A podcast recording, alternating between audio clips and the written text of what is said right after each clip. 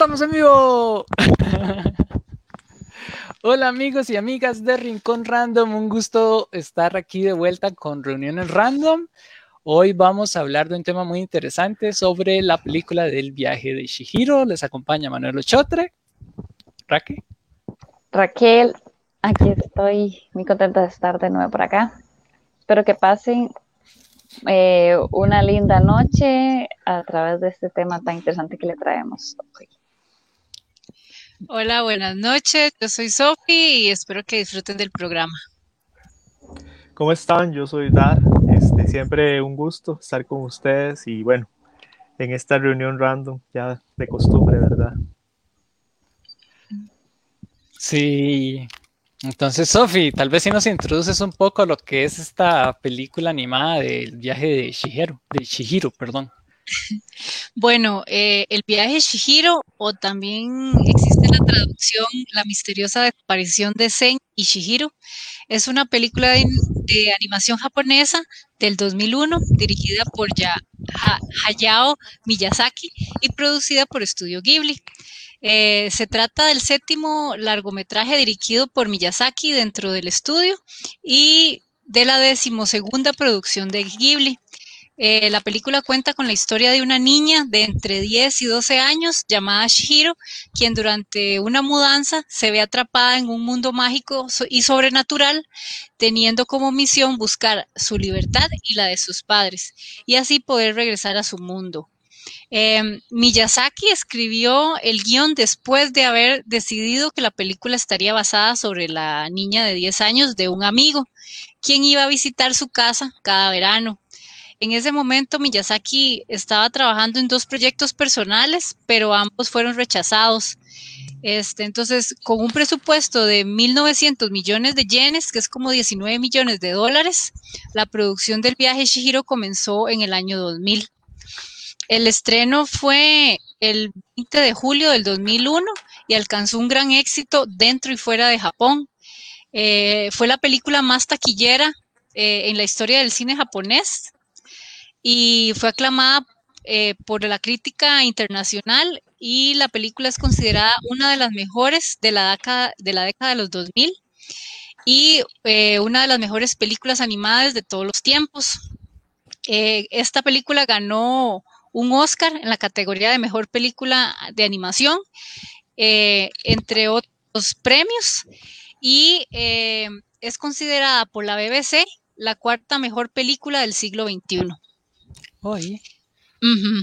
Y ya así como una pequeña sinopsis, eh, la película narra la historia de Chihiro, que es una niña caprichosa y malcriada que descubre un mundo mágico habitado por dioses y otros seres extraños. Eh, el viaje que realiza es una metáfora del cambio y el aprendizaje. Eh, ella lo que hace es aprender valores como la responsabilidad, el esfuerzo, el respeto y cuenta como con el cuenta el, desarrollo de la identidad de cada persona desde la infancia. Entonces, más o menos también la historia cuenta un poco este, lo que es la filosofía de la cultura japonesa en donde dicen que la importancia de el bien ser, que es actuar con honestidad, con sinceridad, eh, pasa después al bien hacer, que es realizar el trabajo de forma correcta, y gracias a eso va a pasar al bienestar, que es ya la realización de estos dos anteriores, y así llegar al estado de bienestar. Em, este, bueno, también se dice Shihiro es un, como la Alicia japonesa porque da como la sensación de este cuento de Alicia en el País de las Maravillas, este, por ciertas características de algunos personajes. Y también eh, la película es una crítica a la moderna sociedad japonesa y a los conflictos generacionales por mantener una cultura tradicional, costumbres de sociedad global y también es una crítica a la contaminación del medio ambiente. Más o menos eso es como una recopilación. Claro, claro. Ahí saludos a Adrián Duarte, que ya se está conectando. Todo bien, Adrián. Saludos. Y bueno, De hecho, creo, no sé si lo mencionaste, que esa es una de las primeras películas en anime que llega a ganar un Oscar y que se está, empieza a sacar en, en los cines, en los cines aquí de Occidente. Antes de eso todavía no, todavía no se conocía o casi, incluso tenía mucho tabú el tema de lo que era el anime. Ay, un saludo grande a Rocío que nos saluda desde El Salvador. Hola. De hecho, mano, y por ahí estaba también investigando que en el momento que se llega a proyectar en los cines japoneses, competía con Titanic en la misma cartelera. Sin embargo, eh, lo desplazó en, digamos, en, en afluencia, ¿verdad? O sea, competían no simultáneamente, sino en el sentido de que a ver cuál era la película más taquillera de todas. Y bueno, en Oriente lo fue el viaje de Shishiro, ¿verdad? Titanic no fue tan atractivo. Qué dicha. es que... Es que es una, es una película icónica. Una película icónica con la que se puede hacer comparaciones, digamos. Titanic siempre. Sí, jamás me imaginé. Qué interesante, porque sí, la, el Titanic siempre ha sido como una película así como icónica de su época, digámoslo así, es interesante, pero sí, el viaje Shihiro también, tal vez no todo el mundo lo ha visto, pero el nombre mucha gente lo ha escuchado, entonces sí. También por los públicos, creo yo, porque, porque abarca público de niños y público adulto, en cambio el Titanic solo adulto, pocos niños la ven, me imagino que también ahí hace que sea más taquillera, o sea, porque tiene el público adulto y todos los niños, entonces, digo yo no sé. Y es curioso porque el viaje de Shihiro eh, en su producción, bueno, eh, los estudios Ghibli, que son los productores de esta, de, esta película, hacen una alianza con Disney. Pero Disney, para pasarla en, en, Occidente, Disney lo que quería era empezar a producir, eh, empezar a, a, ¿cómo se llama? No producirla, distribuirla aquí. Entonces le hicieron, le empezaron a hacer muchos cortes se dice, esto no, no está así como, como, como, oficial. pero sí, como oficial, pero se dice que Hayao Miyazaki les envió a, los estudios de Disney, les envió una katana que decía no más cortes. Porque ya le estaban cambiando incluso el significado, porque estamos acostumbrados en Occidente a que las películas lleven cierto hilo, tengan ciertas cosas. Eso sí es importante, ¿verdad? Porque por ahí también estaba leyendo cómo este tipo de, largometraje, porque en realidad era esto, este, estaba pensado para hacerse por más de tres horas, es decir, que se, que se proyectara por más de tres horas. Y claro, esto para Disney es complicado, o sea, no, no, no lo practica, digamos, más bien son hora 20, hora 40, una cosa así, por el temor de perder la atención del público. Pero este tipo de aventura, como mencionaba Sophie, por ejemplo, Alicia en el País de las Maravillas, o también podríamos hacer otro paralelo con El Mago de Oz, o podríamos hacer otro paralelo con la historia interminable. Y pues son películas así, ¿verdad? Son, son libros, son libros grandes, guiones grandes, que no están para verse, digamos, en, en, en poco tiempo, ¿verdad? En 90 minutos, digamos. Este, Además hay otra concepción de mundo, ¿verdad? En Oriente, que, ah, también marca, que también marca esto, ¿verdad? Por ejemplo, veía, perdón que me extienda ahí un poquitillo, veía que el nombre realmente, ¿verdad? El, viaje de Shishiro, Kamika, Kamikakuchi, lo que hace referencia es a un tipo de viaje, pero viaje espiritual. Entonces, es interesante ya desde el título, ¿verdad? De la obra va marcando el sentido ¿verdad? que vamos a ir encontrando.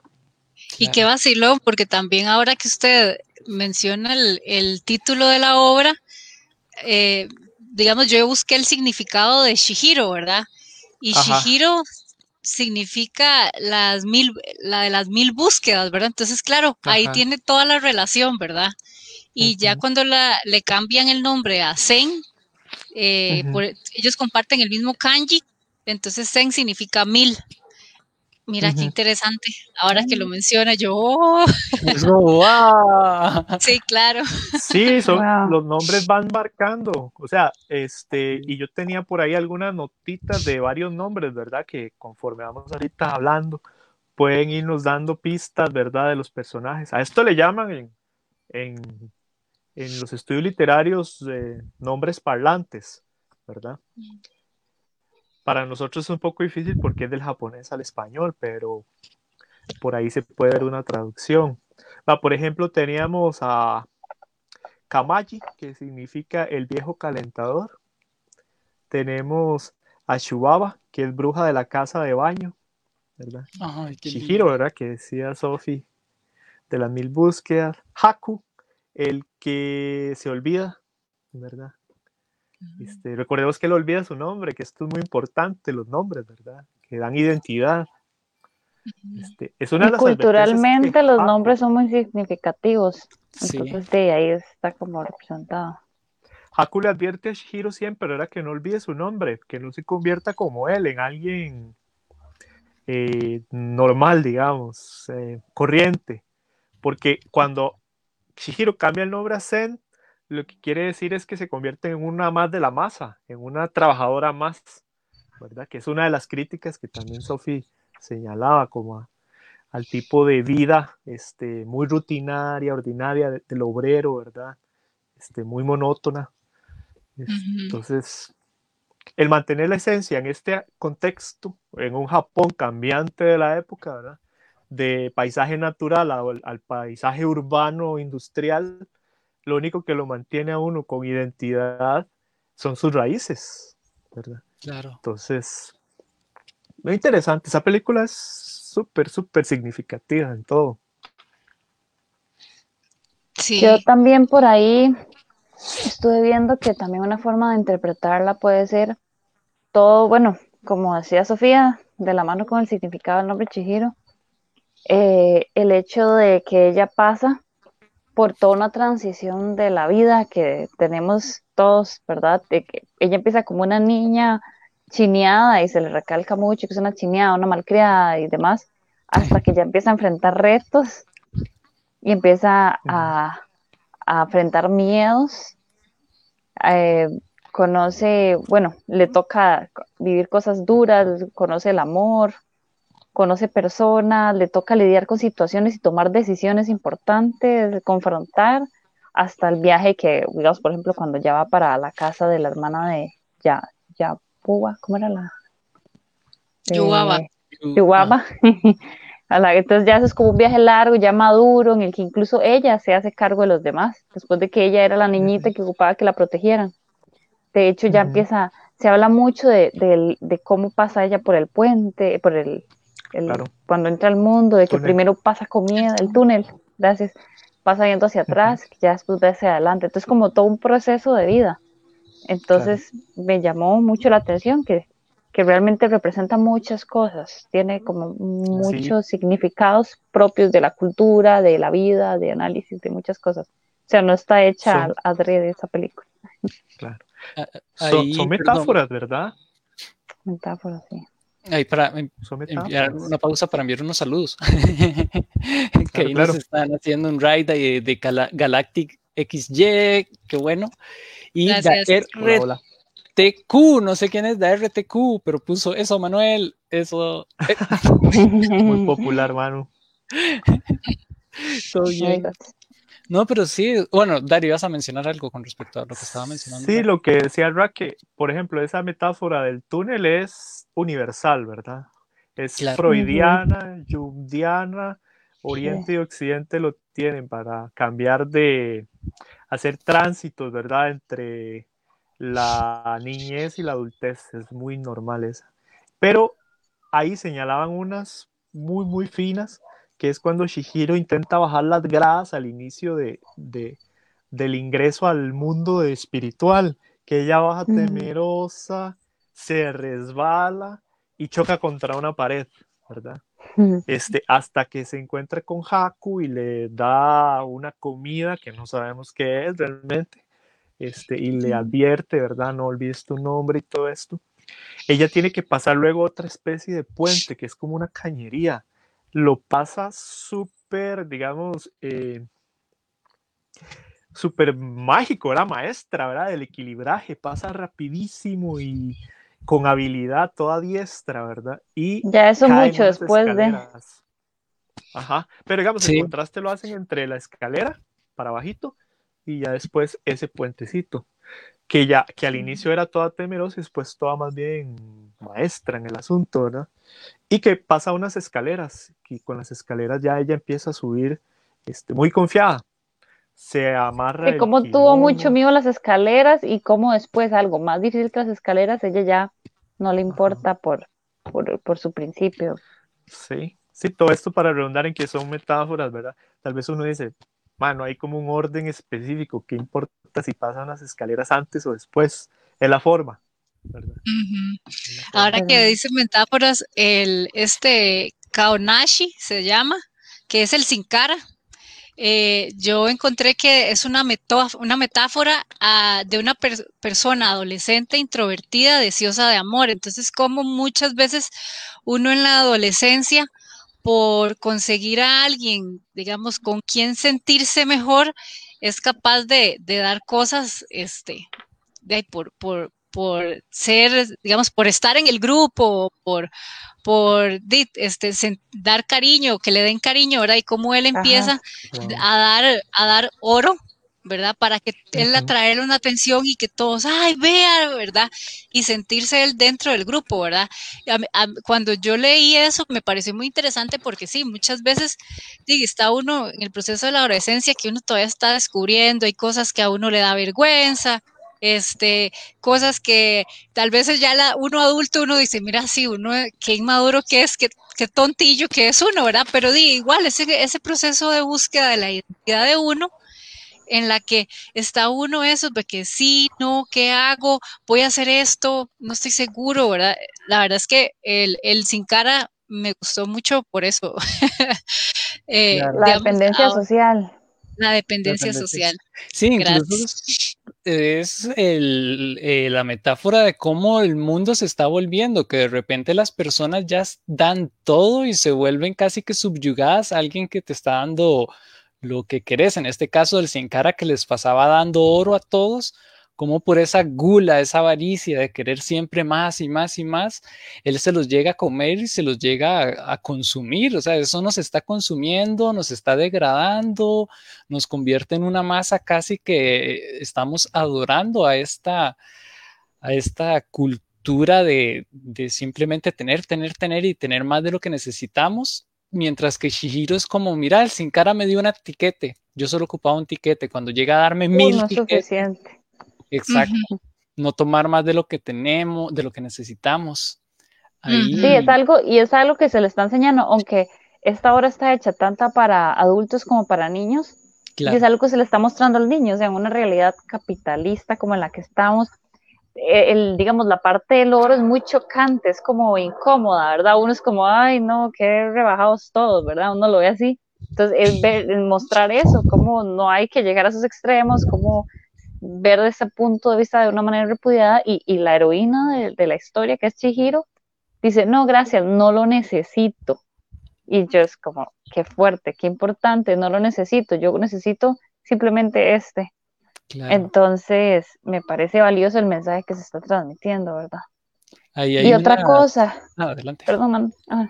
no, no, que otra cosa es, es lo que hablamos de eso, de toda su aceptación y demás, el que mencioné a Darcy, el frutito o lo que sea que le dan a Chihiro, ¿verdad? Para que ella se sienta, no desaparezca, que se queda como una duda, ¿qué es? O sea, que Chihiro realmente se está comiendo un fruto que de verdad la va a hacer mantenerse ahí o simplemente es un juego psicológico de Haku para que Chihiro no tenga tanto miedo y confía en sí misma, porque ella tiembla de miedo, está muy asustada, empieza a desaparecer porque está en pánico. Y es como, ¿cómo hace eso para que se mantenga nada más? Y ya ella con eso es suficiente. Entonces, bien, bien poderle cualquier cosa, pero la empoderó y la hizo seguir adelante. Que verdad que eso también puede interpretarse así. Ahí eh, Dar se fue, estamos viendo a ver si Dar vuelve. Hola Salva. Saludos a Salva. no sé por qué la imagen Ah, ok. Ah, Bueno, bueno, pero te ahí está. escuchamos. Adelante.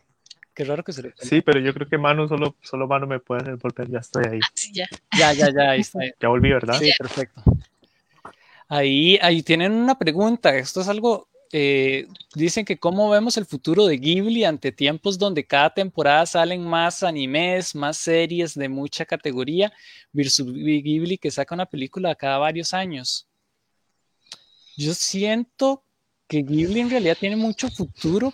Bueno, depende, porque Hayao Miyazaki dijo que también va a bajar un poquito, pero ellos el futuro de ellos no está solo en lo que hacen, sino en la calidad de contenido. Esto que estamos mencionando ahora, que Studio Ghibli genera una serie para adultos, para niños, para jóvenes, que la van a ver incluso a nivel mundial. No es lo mismo una serie X de, qué sé yo, un Boku no Hero, que me encanta, eh, pero la están viendo más que todo los adolescentes, adultos jóvenes, a una película del viaje de Shihiro que la vamos a ver en Occidente, se pasa en plataformas de streaming como Netflix y que tienen un mensaje tan fuerte. Sí, es, mucho peso de calidad que de cantidad. Puede haber muchos, pero si él sabe cómo, o sea, si se sabe cómo hacer la producción y que, que marque y que se continúe y que sea tan representativa, ya con eso es suficiente para que trascienda, aunque sea en menos cantidad, pienso yo. Claro. No, y habría que tomar en cuenta también que los estudios Ghibli son relativamente jóvenes, 1985, en comparación a otras, qué sé yo, Disney viejísima, ¿verdad? Es decir, este, su caudal todavía sigue siendo vital, no está como entrando a etapa de, de- de desgaste, más bien Claro. este, s- eh, se ha vez está proyectado tanto que en, sí, en Occidente es básicamente la más fuerte de las productoras. Estaba viendo además que, con, por ejemplo, con el viaje de Shihiro, para poner un, un- algo relativo a esto, se, contra- se subcontrató personas de Corea del Sur porque realmente era un, un- una producción enorme, digamos. O sea, que tiene para expandirse, inclusive en Oriente, este, al punto de pasar a, a una de las Coreas, este, a ilustradores, ¿verdad? Que también aportan ciertas cosas. Entonces, no, sí está vital, ¿verdad? Con cortometrajes, videojuegos, por ejemplo, comerciales, este, Mercadería.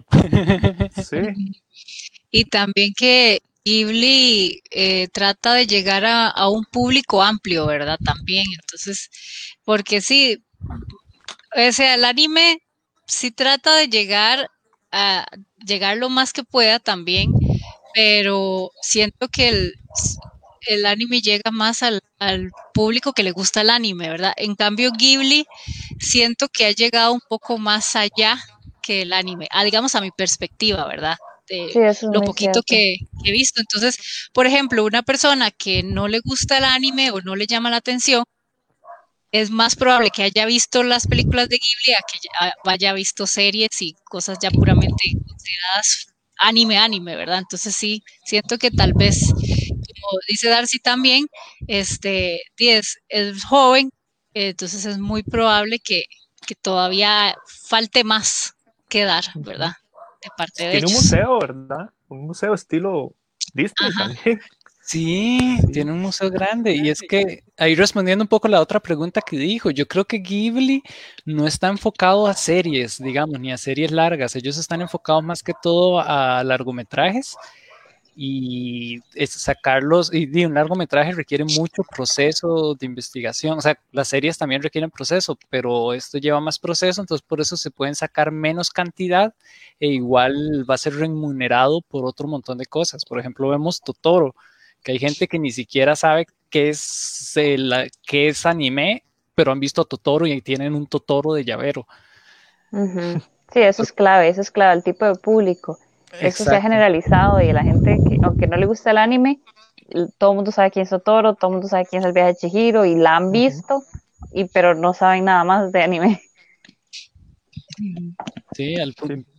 sí, al punto que es distribuida por Disney, ¿verdad? O sea, ya eso es una alianza sumamente fuerte que no Sí. cualquiera va a tener. Sí, también es importante.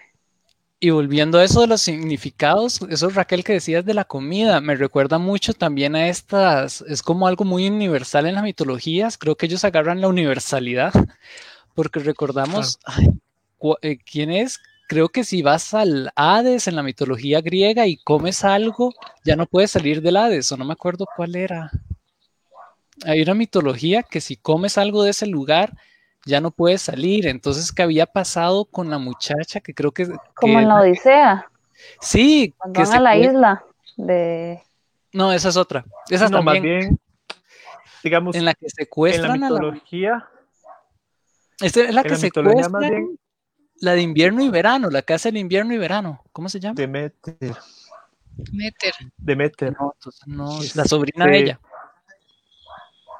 No, más bien, en la mitología greco-latina, las comidas son eh, pociones para contrarrestar venenos o filtros, Ah, ¿verdad? En lo grecolatino. La asociación que yo creo que se hace entre Shihiro, y Sophie lo mencionó, es con Alicia en el País de las Maravillas, cuando ella come un pancito para hacerse gigante o hacerse pequeña, se toma una, una poción e ingresa. El hecho, y aquí me parece clave señalar el asunto de el, el- el título. El viaje Shihiro no es un viaje eh, eh, físico, es un viaje espiritual. Este, Claro. Es un viaje. eh, entonces, ese tipo de comida mágica, ¿verdad? Hizo que no se desapareciera, hizo que no se desvaneciera o que no se convirtiera en un sin cara o este, perdiera su nombre. Eh, la mantuvo vital, digamos, la mantuvo eh, con vida. Y bueno, al punto de que ella consigue trabajos, ¿verdad? Mm, Eh, también, como decía Sofi, el bien, el bien hacer, ¿verdad? Los hacía bien. Eran trabajos feos, limpiar una bañera ahí, apestosa, ¿verdad? Y no cualquier bañe- ba- bañera, la peor de todas para el dios apestoso que iba a llegar. Claro, claro. Sale adelante con la misión. No, y las Ajá. distintas representaciones de la comida, porque por un lado está esa, del fruto que se le da, o como tipo Alicia en el País de las Maravillas, que es una comida empoderadora, una comida como, como mágica, como herramienta, y por otro lado la crítica, la comida de cuando los papás, eh, de la manera en que lo hacen, se alimentan y al punto de que se convierten en, en cerdos. Claro. Entonces es una doble, doble cara con el tipo de alimento, cómo se come el alimento, que yo siento que otra vez, no sé, me, creo que se va como a la sociedad actual del capitalismo, cómo yo puedo comer para nutrir, para ayudarme, para salir adelante, o cómo puedo atiborrarme por pura gula, por puro aprovecharme, por Por puro o sea, como- consumismo. Claro. puro volvemos. consumismo. Yo creo, yo creo Eh, que eso se acentúa. Ah, bueno. No, no, adelante. Ah, que creo que creo que eso se acentúa cuando el papá se ven como perdidos y en el bosque, ¿verdad? Y ven así como unos negocios y dice, no, tranquilidad, este, le dice a la mamá de Shihiro, no, tranquilos, aquí tengo todo el dinero suficiente para comprar toda la comida que queramos. Y Sí. yo, es ahí donde uno dice, no solamente el hecho de atiborrarse en un momento, porque usted lo puede hacer en una fiesta, digamos, sino el tener eso en su mente siempre, que yo puedo comprar todo lo que quiera, cuando Sí, quiera. el dinero no era suficiente para ellos. Sí, que, y que Nadie les dice, pidió. yo, yo- y digamos, y que ellos llegan sin pedir permiso ni nada de agarrar, porque si- por si yo tengo la plata, yo lo pago. Y ya, Ajá. ¿verdad? Claro. El respeto a los alimentos, el respeto a las personas. Porque yo no sé si ustedes lo notaron, pero yo siento que los papás a cierto punto y le están faltando el respeto a la chiquita. Ella la ignoran, ella suplica, ella está incómoda, ella... Nada, es como que los dice, se hechizan, ellos se hechizan en ese momento. Claro, como son los lo- papás, el chiquito no tiene razón. Nosotros somos los que sabemos y como tenemos dinero podemos hacer lo que queramos y que el chiquito, y no, que salado. Se tiene que atener a lo que Aguante, espérese por ahí. el adultocentrismo. Ahí Ah, ya encontré. Se llama, Ah, es, es el mito de Perséfone. Dice eh, que le habían puesto la condición a Perséfone que no debía consumir ningún alimento hasta que ella abandonara el, el inframundo. y que Perséfone cayó en la tentación y ella se consumió media, había consumido como media manzana, entonces por eso podía estar la media de la vida en el Hades y la mitad de la vida fuera del Hades. Curioso, esa versión. Yo lo sabía sí, es una, es una versión. Ah, no, yo esta la que había escuchado, yo, bueno, había leído hace años. Esa, es, esa que usted leyó, mano, es otra versión ah, también. Son varias versiones de un mismo mito. Cuando hay varias. Ahí dicen, eh, dicen que le gusta la almohada de bellota detrás de Sofía. Ah, gracias. es difícil. y yo tenía una consulta a Raque, que es la chica músico. Sí, sí, este, eh, hay, algo relacionado con la música también en, la película. Sí, claro. Eh, bueno, todo esto que están hablando de, del hecho de que han querido mantener la música, la esencia de la música, eh, la esencia, perdón, oriental, que no quería como salirse, es una cosa que yo siento que trata de respetarse bastante, la, esencia oriental de la película, que quizás de el hecho que sea Disney, eh, que se trabaje Ghibli con Disney puede querer salirse, ¿verdad? Y occidentalizarse, pero no, ellos tratan de respetar bastante eso a través de su música.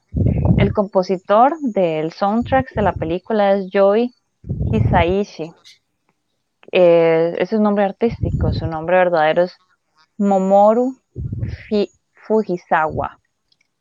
Eh, nació el 6 de diciembre de 1950 y es un compositor, director y arreglista japonés y es muy reconocido sobre todo por sus partituras en piano, también es escritor y otras cosas, es como una persona muy carga, muy capaz, un artista. Eh, bueno, toca, eh, es instrumentista y toca el violín, el piano y el teclado.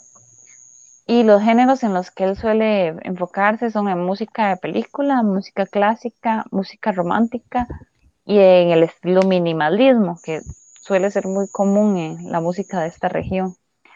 Y es, bueno, un músico muy reconocido, entonces por eso es que es escogido y, suele componer en películas de este índole. Ha ganado siete veces el premio de la Academia, el premio Newcomer del Ministerio de Educación y un montón más. Es una estrella completa. Y la música que ellos utilizan a lo largo de la película es es un recurso que tratan de aprovecharse bastante bien porque generalmente es más fácil explicar sentimientos, es más fácil explicar las reacciones, lo que está viendo el personaje a través de la actuación con personas. Cuando es caricatura es más difícil eh, lograr transmitir. Entonces la música es un recurso muy importante y, en esta película eh, se dice que fue utilizada de una manera muy sabia para transmitir esas sensaciones, pensamientos y demás. Es muy utilizado el piano como instrumento a lo largo de toda la película. Este, se utiliza para eso que les digo, entre los elementos que utilizan para, caracterizar a los personajes y todo, se utiliza un efecto mini mousing que se llama, que es el hecho de eh, Mickey Mousing, perdón, es el hecho de que mi amor a mí me confundí. Es, el hecho de cuando vemos personajes en caricaturas que están actuando y moviéndose y la música va en función de ellos, que van pasitos, tiqui, tiqui, tiqui, y la música va en función de los pasitos, que hay movimientos y la música va en función del movimiento, del sonido. Luego también se utiliza, bueno, el hecho de que tratan de mantener las, la cultura oriental en la película. Entonces, en siempre que hay momentos, no sé si ustedes notaron que hay unos momentos en que salen escenarios muy propios de allá muy propios del Oriente. Claro. Este, hábitos, eh, acciones y demás. Para todo eso utilizan melodías con armonías orientales, con escalas y armaduras propias de esta cultura, ciertos instrumentos. Entonces, tratan mucho de mantener este recurso de que, de que nos sintamos, cuando vemos la película, nos sintamos en el lugar, se utilizan el recurso musical para eso. Y, y se utilizan este, cada, o sea, se tiene el cuidado de utilizar cada personaje, eh, cada grupito, como decir, los grupitos del, de o sea, cada grupo de extras, cada situación, cada evento, cada espacio tiene su propia música. Y esto es muy valioso, ¿verdad? Porque fue, se trabajó y se pretende generar algo en el que en el espectador cada momento musical, cada momento la toma a través de la música. Entonces, por ejemplo, el inicio de la película, que es una sonoridad cuando está empieza con, con Chihiro recostada en el carro, toda frustrada con los florcitas, busca envolvernos y atraparnos en la película y a, a la vez entender como la, la, la, tristeza que siente ella. Entonces una música como nostálgica, envolvente, pero a la vez como arcaica, porque trata como de recuerdo. Transportamos como una especie de recuerdo de infancia, además. Luego las escenas de las bolitas de Ojin, por ejemplo, es otra, otra escena que sale muchas veces, que a Sofía le gusta mucho. ¿Cuál era esa? los bichitos esos que jalan el carbón. Ah, Sí, los.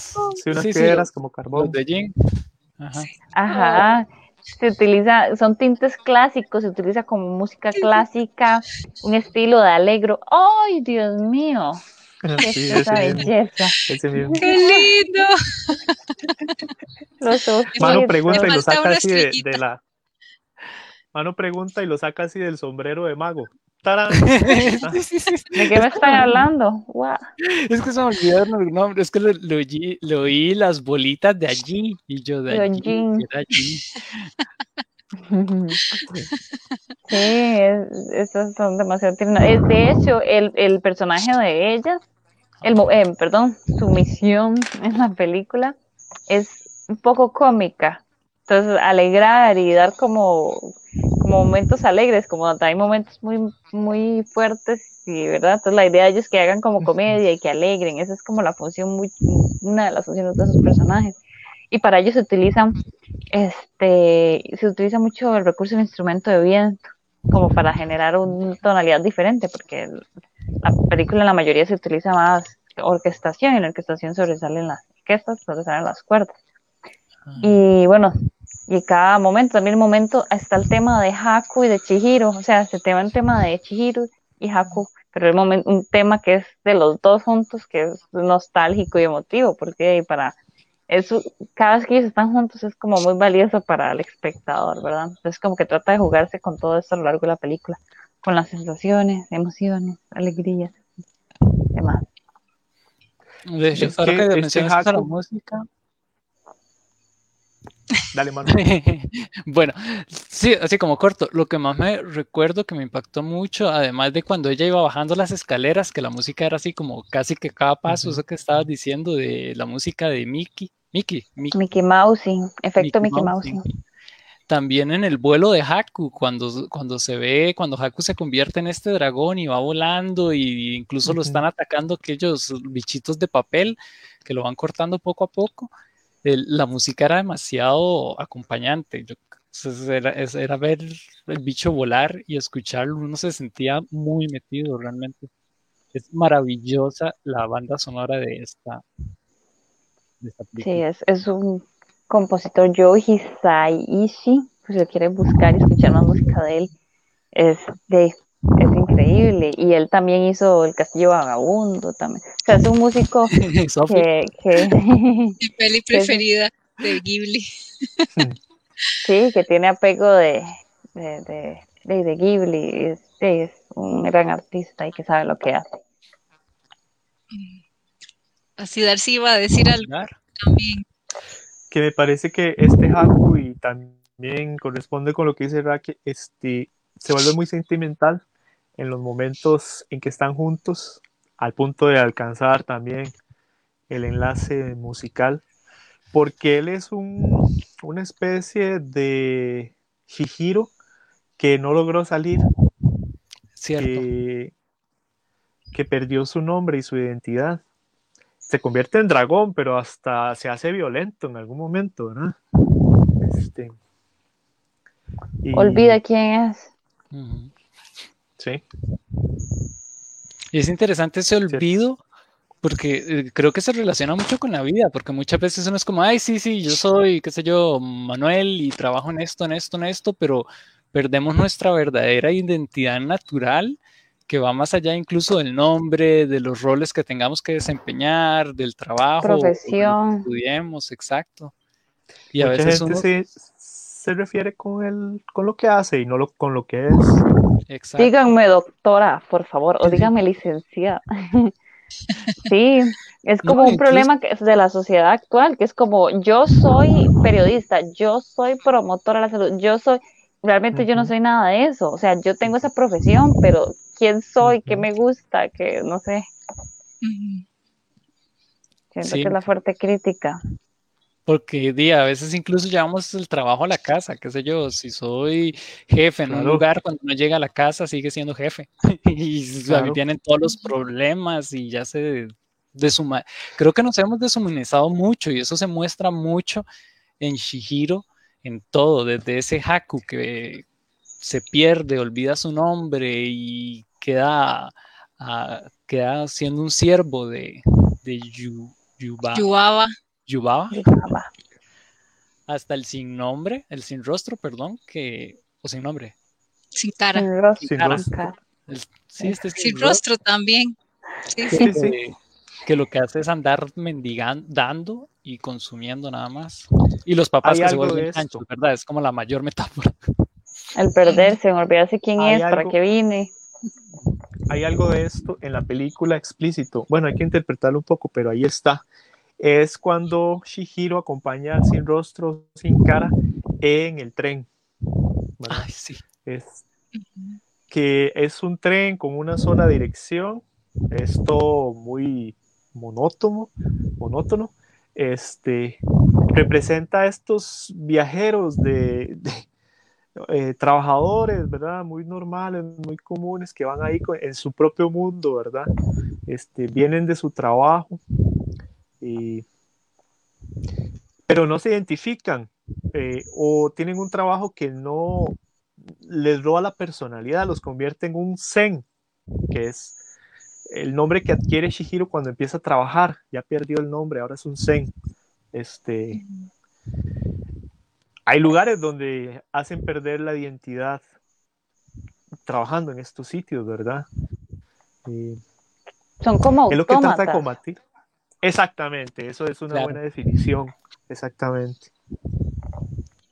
Ahí está. Sí, la, crítica social, la crítica de, adultos, de los adultos, que del mundo adulto que se suele hacer, que es como, yo voy a la oficina, me pego a la computadora todo el día, me salí de la computadora, me subo a la casa, el, al bus, llego a mi casa, como no tengo contacto con nadie, me acuesto dormir el día siguiente y ya, o sea. Lo mismo. Así es la vida. Al día siguiente lo mismo. Pero eso es hasta cierto punto válido, ¿verdad? Porque si no, Shihiro no comería y, ninguno de nosotros, ¿verdad? El hecho es que en lo que uno haga no tiene que robarle la identidad, no tiene que robarle el nombre, no tiene que robarle quién es o las raíces, que era lo que está experimentando Japón en ese momento. Una transformación casi que industrial de un Japón rural, con lugares, bosques, eh, lugares de paseo, lagos, a el Japón ya tecnológico, ¿verdad? De las computadoras, los microchips, microprocesadores, en la vida ajetreada, gente que necesita eh, mandarla a la casa a descansar porque hay gente que ha muerto por trabajar tantas horas seguidas, ¿verdad? En Japón, este, se enferman, ¿verdad? Se enferman.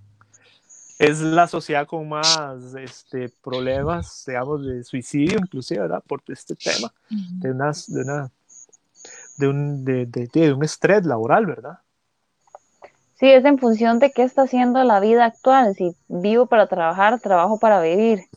Entonces, sí, al final está bien trabajar, está bien, es el rol social que adquirimos, pero ¿hasta qué punto? ¿Hasta qué punto la gente que, que, trabaja horas extras sin ser remuneradas y se va hasta las 2 de la noche y, y, los hijos, la familia, a nadie le importa nada porque es más importante sacar el proyecto tal y así se convierte la vida siempre. Entonces está bien el esfuerzo, puesto que se reconoce en, Chihiro el esfuerzo, se reconoce su trabajo. pero me llama la atención porque esa visión que está haciendo usted del bus, del metro, es una visión que, sí, sí, que eso es lo que refleja y eso es lo que muestra y era la, ha sido la realidad de Japón. No, y está muy bien interpretado, ahora que lo mencionan, como lo, está, como dijo Dar, sí, es necesario trabajar y todo. Vemos que es tan necesario en el viaje de Shihiro que si ella no trabajaba, eh, quedaba merced y la convertían en animal. y si ella trabajaba, ya iba a poder, ya no le podían hacer daño. Sin embargo, ¿cuál era la diferencia de Shihiro con los demás trabajadores, verdad? Ella no se sumía en el trabajo, incluso vemos que ella a veces se sale, se va a ver a los papás que están hechos chanchos, ella busca siempre ayudar a los demás, no se, no se limita al simplemente hacer, hacer, hacer como una esclavitud, simplemente ella está ahí y está ayudando, que creo que eso es algo muy importante y muy bonito que me gusta de, de la Shihiro y de, su progreso a través de, de todos los trabajos que ella llega a realizar ahí que es esto, que ella siempre buscaba cómo ayudar, cómo hacer que el otro se, se, sintiera bien, no era como simplemente voy a hacer lo que tengo que hacer para ganarme el oro que me hubiera consumido, porque no lo necesitaba, ella lo, al no necesitar nada estaba totalmente a disposición de ayudar a todos los que le llegaban en aprietos, hasta el sin rostro que se la quería comer. Sí, bueno, y el, el, dios del río, que es el, el que el, el, dios ese que llegó, el, el que le decían dios hediondo, algo así. Sí, sí. Que ese, ese, también de ahí, ahí viene otra, digamos, otra crítica, ¿verdad? Que es cuando ella le ayuda a bañarse ahí, que llena esa bañera gigante así de asquerosa, ¿verdad? Y como ella, donde está la, ayudándole, le dice que tiene una espina o algo así, empiezan a jalar, ¿verdad? Y donde se viene ese basurero, ¿verdad? Es toda la crítica de la contaminación ambiental que, que, que estamos produciendo, ¿verdad? Entonces, esa, esa escena también es, o sea, realmente impacta porque uno dice, pucha, sí, o sea, un dios del río viene a, a que le ayuden porque está inundado de basura. Y, y, también este, esa misma referencia, sí, había leído por ahí que es una, es, eh, el, el, autor lo puso así porque él eh, participó en una limpieza del río, ¿verdad? Entonces esa, esa sí. es la metáfora que él usó. Creo y que es una bicicleta, ¿verdad, Sofi? Que saca. Sí, río. es una bicicleta y ahí sale este, cocinas, refrigeradoras, refrigeradoras, de todo, ¿verdad? Es algo real, es algo que se da, o sea, realmente todo echa la gente en los ríos. Uh -huh. Entonces, eh, realmente eh, a uno le, a uno lo deja pensando, ¿verdad? E, esa escena ya cuando uno dice, mire, era un dios del río, viene bañado en basura, está pidiendo ayuda, ¿verdad? Entonces dice, esto es contaminación ambiental, ¿verdad? El, sí, eso es un mensaje nada sutil, es un mensaje directo. como vea cómo está eh, este el, nuestro recurso y cómo se libera y vean las cochinadas que están tirando. Y yo no sé, pero ustedes, pero donde jala la, la bicicleta, yo lo siento como si fuera una cadena, como de la, sí, sí, del baño, sí. no sé. Así lo siento yo y yo dice todas las cochinadas que van a dar. Y eso es algo que tiene Estudio Ghibli, un poco volviendo al principio que había preguntado de la RTQ, eso es algo Ghibli muestra siempre, además de cosas sociales, muestra muchas situaciones ambientales en todas Ajá. sus películas. Uh -huh. Entonces, eso de los ríos, porque incluso es Haku, que... Haku, perdón, perdón solo para terminar, Haku era, claro. era un río que secaron cuando Shihiro era niña. Ella casi se ahoga en ese río y lo secaron para urbanizar. Sí, cierto.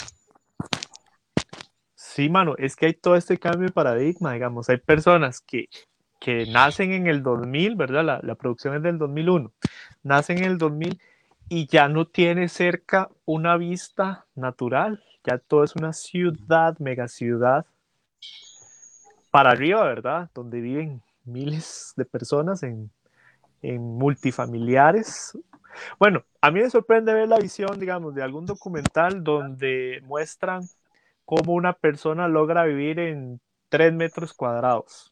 Oh, sí. Son japoneses. Que arreglan la cama para acá, que el baño lo tienen ahí junto a, a, la cocina, que sacan algo y sale la mesa. O sea, yo no he ido a Japón, pero también a nosotros nos dan la imagen de que hay lugares donde en Japón que la naturaleza es todavía naturaleza primaria o virgen, ¿verdad?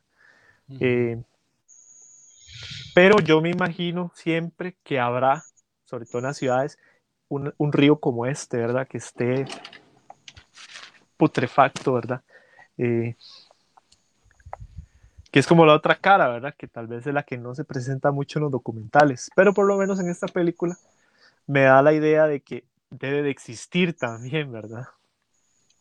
Incluso aquí nos ha pasado mucho, ríos que cuenta mi mamá, decía, ay, yo iba a pasear tal río y ahora uno lo ve y es el dios apestoso este que llegó, que uno lo ve y uno dice, es un basurero sin vida, o sea, y no puede haber vida.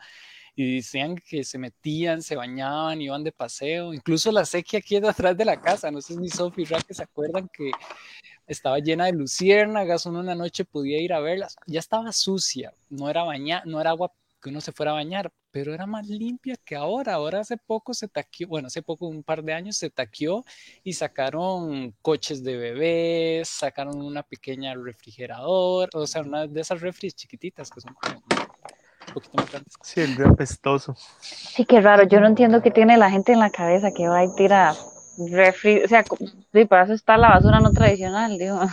O sea, ¿por qué tiene que tirarla al río? Dios, o sea, o, quemarlo, enterrarlo, no sé. Que, es que es algo cultural. Tampoco es bueno. Es que es tanto consumismo, la cosa es no. Sí. ¿Perdón? Sí. Que se volvió una cuestión cultural porque no hay necesidad de hacerlo. Sí. Usted, hay medios y enteros. ¡Eh! Mal chiste. y ya cambiando un poquito el tema, eh, ¿cuál, es, ¿cuál personaje les gustó más? A mí es que, bueno, me gustó mucho el Sin Cara, ¿verdad? Por su significado y, y cómo y se representa de verdad ese adolescente introvertido, deseoso de, ¿verdad? Me gusta mucho los, los, los, los carboncitos, el, el hollín, hoy es demasiado tierno. Y, y sí, es. y este, otro que me gustó mucho fue Kamaji, que es el, señor mayor, ¿verdad? Que es como todo gruñón, pero a la vez es todo colaborador. Eh, de que es como una araña, ¿verdad? Eh, a mí la verdad, él también me, me gustó mucho el personaje así como, que es, al final es como gruñón y todo, pero al final se vuelve como muy, muy paternal con Shihiro y con los demás, ¿verdad? Es mi nieta, dice. Ajá, sí, sí, sí, Ni siquiera le da tiempo como para ver si iba a mentir, inventaba algo, lo dice natural, dicen, ¿quién es ella? Es mi nieta, búscale trabajo. a mí me llama la atención eso, eh, como que a pesar de todo, digamos, siempre le sacan como la cara ruda, digamos, igual la muchacha que la ayuda, no recuerdo el nombre, pero siempre, ¿cómo? Lin. Lin, Lin. Siempre todos saquen como la, la forma ruda, la forma como de defenderse, pero todos al final terminan ayudando a Chihiro, siempre todo, como diciendo, todos tenemos la parte amable y la parte que puede defender socialmente, entonces y al final es como, él es amable con ella, la misma bruja no es, es que realmente no hay como un villano propiamente, todos como que aportan y quitan de alguna manera en algún momento. Sí, no, no es el viaje del héroe tradicional que conocemos y que vimos aquí en algunos videos, ¿verdad? hicimos un Para si quieren ir a verlo, el viaje del héroe. Que nos pueden ver en nuestro YouTube y en el Spotify de Rincón Random. Ahí está. A mí, esa pregunta que hace Sophie, eh, lo he meditado y a mí el que me gusta es Haku, o sea, ese personaje desinteresado, ¿verdad? Es el Sam de, ah. de nuestro viaje, el sacrificado, eh, el que ayuda al héroe, en este caso a la heroína, ¿verdad? A Shihiro. Y inclusive es el, el ser en el que Shihiro vuela, ¿verdad? Porque este es un dragón con toda la conceptualización oriental que tienen los dragones, distinta a la, a la nuestra. Eh, es el que ayuda, ¿verdad? Es el, el que se sacrifica, el que, eh, bueno, le da la comida mágica al inicio, ¿verdad? y la lleva de vuelta al mundo donde ella sale. Y le da la recomendación, ¿verdad? No vuelvas a ver atrás. Es decir, le está diciendo, no tengas eh, nostalgia por el pasado, no tengas nostalgia por la niñez que ya estás superando. Y esto inclusive lo hacen los, los productores, eh, lo, lo, lo, señalan, porque Shihiro cuando sale, ¿verdad? De, de este viaje, de este lugar, esta búsqueda espiritual, eh, ya la la representan diferente, su rostro es distinto. Es muy sutil, ¿verdad? Pero los dibujos son otros. Ahí lo pude ver en algunos videos que estaba Sí. observando. Y sí, en efecto, ella cambia de apariencia cuando ya este, cumple su, su cometido, ¿verdad? Su, su viaje. Claro. Entonces Sí. sí, me quedo con Haku. Me quedo con Haku. que Haku le hace el, el momento más llevadero, o sea, su, eh, le da razón, de hecho, le da razón a su estancia ahí. ¿Y qué pasa con Ujú. Haku al final? Estoy, que él- ella lo libera con el nombre y él no recuerdo ahorita. Sale volando y se vuelve un río. de- Bueno, no, se sale volando y dice que él va, que se van a volver a ver en algún momento, algo así. Ah, sí. En otro río. Y que ya no lo tienen que, ya no le tienen que seguir haciendo caso. A mí de personajes me gustan muchos, digamos, y sobre todo el abuelo me encanta, el, ¿cómo se llama? La araña. Eh, Kamaji. Kamaji y Lin me encantan un montón, pero me parece algo que no hemos hablado de él, de hecho, pero ya se nos va el tiempo, entonces no, no voy a profundizar en este personaje, pero el bebé, Sí, Ajá. porque el bebé lo vemos al principio, es el súper protegido, que no quiere salir porque se enferma, no, no sabe ni siquiera caminar, ¿verdad? Y de repente lo vuelven ese ratoncito y la, y la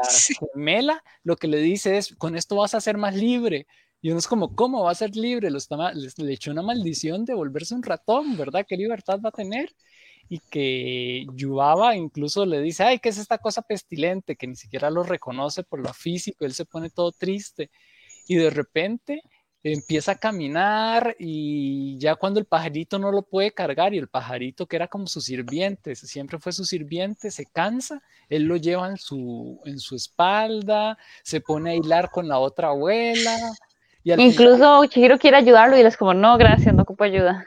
sí, es cierto, le dice. "Chihiro, si quieres te llevo en el hombro y él... sí. Y llega al final y le dicen, bueno, ahora sí, bebé, devuélveme a, a bebé.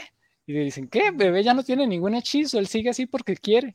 Y se vuelve así como todo explorador, es como toda la evolución de que a veces necesitamos esa libertad de salir de la zona de confort para Salir de la poder zona de confort. Ver toda esta maravilla que él descubre. Bueno, algo para ir cerrando porque ya llevamos 57 minutos con 8 segundos. Raki no Sí. eligió a su personaje. Ah, sí, ¿verdad? Sí, falta Raquel. Oh my god, yo voy a escoger a Chihiro. Eh. Eh, Uh, de, me, me gusta, me gustó bastante Chihiro por, porque de, yo siento que uno se puede sentir identificado con ella. Del hecho de, de, miedos, de estar en un punto y luego sin darse uno cuenta, enfrentando retos y todo, sentarse uno que está en otro momento y, y mirar atrás y decir, uy, ¿quién era yo y quién soy ahora? Eso me, me llamó, no sé, siento que todo el mundo lo ha experimentado en algún momento, ¿verdad? Que estamos en constante evolución. Me gustó mucho el abuelo también por la paternidad que le dio y, y Lynn me gustó bastante también. Y me gusta el bebé al principio, me cae súper mal, la verdad. Pero me llama, me gusta mucho cuando está en versión ratón. Ay, la abuela, la hermana de Yubaba. Se Ella me encanta. El que sí, que es como contrastante, ¿verdad? Con Yuaba. Tienen Incluso le cosas da un hogar similares, a su pero. rostro. Ah, sí, le da hogar. Ujú, sí, cierto. Sí. Ella me gusta mucho también. Muy interesante. Y bueno, y para cerrar, yo quiero decir que, sí, que el hecho de películas como esta, que, que, tienen un- una riqueza muy grande musical, eh, cultural, eh, de animación, de, y, con tanto mensaje que realmente es muy dinámico, muy, muy alegre, es entretenida y a la vez tiene como un montón de mensajes sociales que nos ponen a plantearnos cosas. Yo la vi, en realidad yo la vi eh, pequeña, nos la pusieron en, en, la, escuela, colegio, no me acuerdo que estaba yo, pero cuando salió, pero yo me acuerdo que yo la vi y que no pude terminar de verla en su momento, porque me acuerdo que vimos un pedacito y después nos castigaron porque nos portamos mal y nos la quitaron, entonces yo como que no la terminé de ver, pero realmente yo no fui, realmente no, no la ve y de, tal vez no entiende muchas cosas, no, pero qué importante es poder verla y luego analizarla cuando la gente que tiene, la misma persona que los ve y las personas que tienen hijos, cómo es y ver, ver todo este trasfondo eh, que nos quiere dar la película. Te siento que es una, es una buena película para, para ver los niños y adultos y que va a aportar realmente. Es una, no es de esas películas que nada más entretienen y ya. Claro. Em, ajá. quiero decir. Invitar a verla. tienen que ver la gente muy bonita. Bueno, si quieren, no, pues, yo creo que con eso ya podemos cerrar, ¿verdad? Claro. Sí, tiene muchas otras cosas, pero bueno. Sí. Bueno, este, muchas gracias por estar aquí. Eh, espero que hayan disfrutado mucho de, de este episodio. Eh, la verdad es que es una película muy bonita que si no la han visto, véanla. Eh, ya, ya van con muchos spoilers, ¿verdad? Y, también con mucho análisis. Pero este sí, la verdad es que es una película que sí vale mucho la pena de, de ver y de volver a ver también. Claro. Bueno, sobre todo claves, claves de, de, de, lectura de la película, ¿verdad? Porque aunque hablamos bastantes cosas, nos quedaron muchísimas más, ¿verdad? Que solamente viéndola este, se puede interpretar. Me atacaron. no, y simplemente la invitación, ¿verdad? Para vernos dentro de 15 días, ¿verdad? Con algún otro tema nuevo. Nuestras reuniones random, que siempre son muy, eh, muy entretenidas, sobre todo. Entonces, me voy con eso. Bueno, entonces muchísimas gracias. Y sí, igual si quieren algún otro tema para las reuniones random, que las hacemos de lunes, de lunes de por medio, nos pueden escribir en los comentarios ahí a Rincón Random. Recuerden seguirnos en las redes sociales, estamos en Twitch, hoy ya logramos streamear en Twitch y en Facebook a la vez. Y un logo. Entonces el Facebook es Rincón Random Web y Twitch es Rincón Random y todas estas eh, las estamos dejando grabadas. Eh, voy un poco atrasado en subirlas. Esta semana voy a tratar de correr más, pero están casi que todas las de reuniones random en el YouTube. Eh, y en Spotify, en Spotify estoy más atrasado, pero porque lo acabamos de abrir, eso lo abrimos este año pero ese sí estoy subiéndolos lo más pronto posible. En Spotify, Google Podcast y todas esas plataformas de podcast que ustedes utilizan. Entonces, pura vida y muchas gracias por haber estado con nosotros. Muchas gracias. buenas, noches. Chao.